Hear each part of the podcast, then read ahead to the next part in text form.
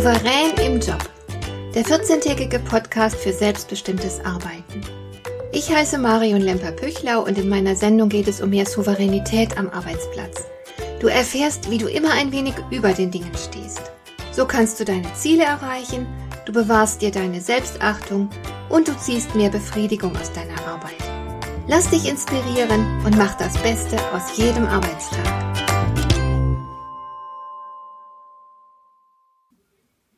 Bist du eine Personenmarke? Vermutlich schon. Du brauchst dir im Grunde nur vorzustellen, was andere eines Tages mal an deinem Grab über dich sagen werden. Wenn dir dazu etwas einfällt, und davon gehe ich aus, dann bist du bereits gebrandet. Andere sehen etwas Bestimmtes in dir. Du stehst für irgendetwas, bewusst oder unbewusst, freiwillig oder unfreiwillig. Nun gibt es Menschen, die sich über ihr Branding nicht die geringsten Gedanken machen. Sie sinnen nicht darüber nach, wie ihr Verhalten von anderen gesehen wird. Sie reden, wie ihnen der Schnabel gewachsen ist, sie haben auch keine klaren Vorstellungen von ihrer Karriere, und sie warten einfach mal ab, was sich so anbietet im Laufe der Zeit. Ich habe einmal einen Presseagenten kennengelernt, der mir allen Ernstes gesagt hat, alles in seinem Leben habe sich immer irgendwie ergeben und er sei damit ganz gut gefahren. Ja, mag sein. Ich selbst halte auch auf jeden Fall die Augen offen und ich bin bereit, mich auf unerwartete Chancen einzulassen. Aber daneben habe ich durchaus bestimmte Vorstellungen davon, wer ich bin, wo ich hin will und was deswegen zu mir passt oder eben auch nicht zu mir passt. So habe ich beispielsweise vor etlichen Jahren eher zufällig das Angebot erhalten, in der hiesigen Volkshochschule Kurse zu geben. Meine Kinder waren noch sehr klein Große Aufträge wollte ich ohnehin nicht annehmen, finanziell war ich gut versorgt, also habe ich das Angebot der Volkshochschule angenommen. Denn unterrichtet habe ich immer schon gerne. Ich wollte sogar mal ursprünglich Lehrerin werden, bevor ich gemerkt habe, dass mich die Psychologie weit mehr interessiert. Ich bin mir also treu geblieben, indem ich unterrichtet habe. Ich habe nur die zufällig sich ergebende Gelegenheit genutzt, mal einen neuen Weg zu gehen, nämlich für die VHS zu arbeiten, statt für eine staatliche Schule. Offen zu sein für neue Möglichkeiten ist prima. Aber darin kann man sich selbst treu bleiben. Und was den besagten Presseagenten betrifft, so habe ich ihm keinen Auftrag erteilt, denn es wäre ja sein Job gewesen, mit seiner Arbeit mein eigenes Branding bekannt zu machen, eine so zielgerichtete Aufgabe passt nicht zu jemandem, der sich durchs Leben treiben lässt, der ziellos ist und nur abwartet, ob sich zufällig mal eine interessante Chance ergibt. Unter uns sind viele, die die Stirn runzeln, wenn sie Selbstinszenierung oder Selbstvermarktung hören.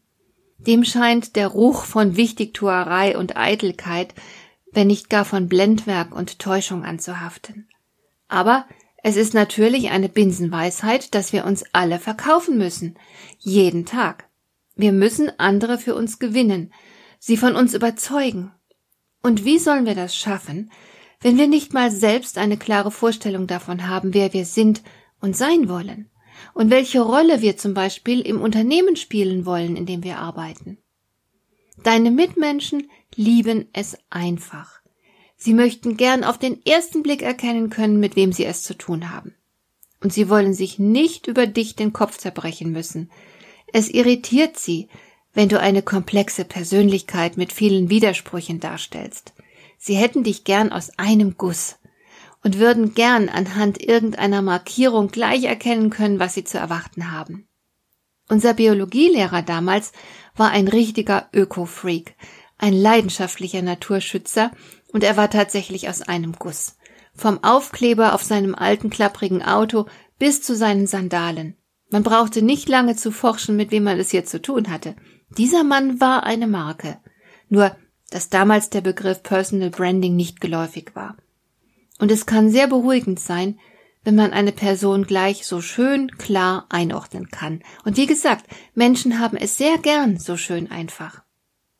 Darum lohnt es sich, dass du darüber nachdenkst, was man in der Arbeitswelt in dir sehen soll. Es geht nicht um irgendwelche Täuschungsmanöver, sondern es geht wirklich nur darum, das, was du tatsächlich bist, gekonnt darzustellen. Eine Kundin von mir liebte es zum Beispiel überall, wo sie hinkam, für Klarheit zu sorgen. Sie war diejenige in der Abteilung, die sofort nachgefragt hat, wenn jemand vage dahergeredet hat. Sie war diejenige, die die Dinge in Besprechungen gern auf den Punkt gebracht hat.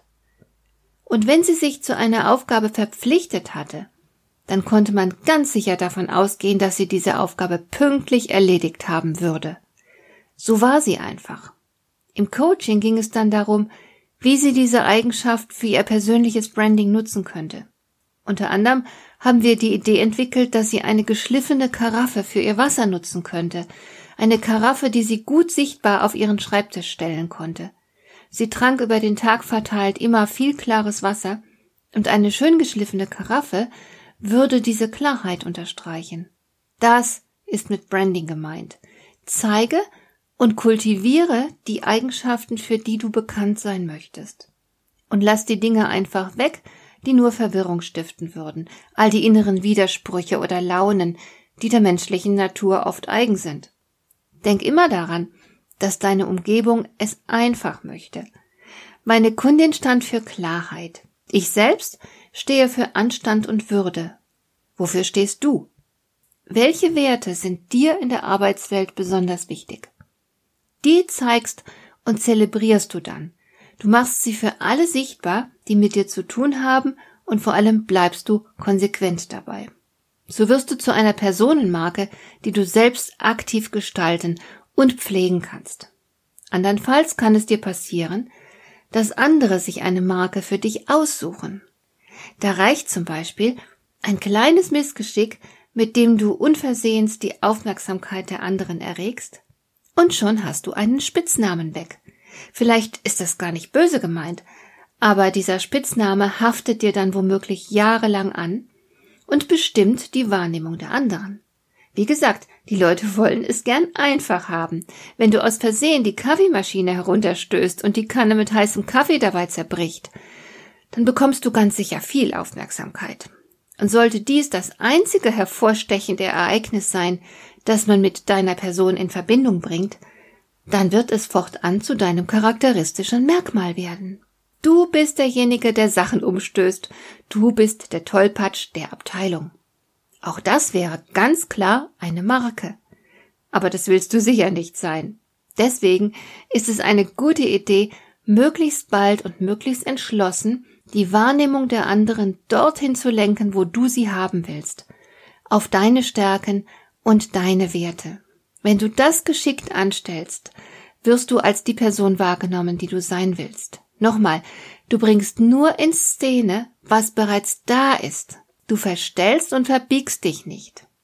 Mit Personal Branding lenkst du die Aufmerksamkeit deiner Umgebung dorthin, wo du sie haben willst. Du bestimmst deine Merkmale und deine Themen, du bestimmst, welche Geschichten man sich über dich erzählt.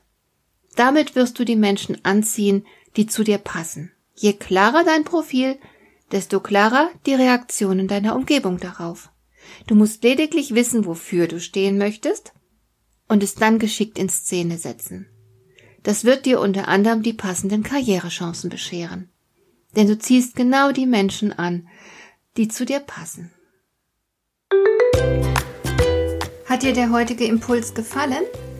Dann kannst du jetzt zwei Dinge tun. Du kannst mir eine Nachricht schicken mit einer Frage, zu der du gerne hier im Podcast eine Antwort hättest.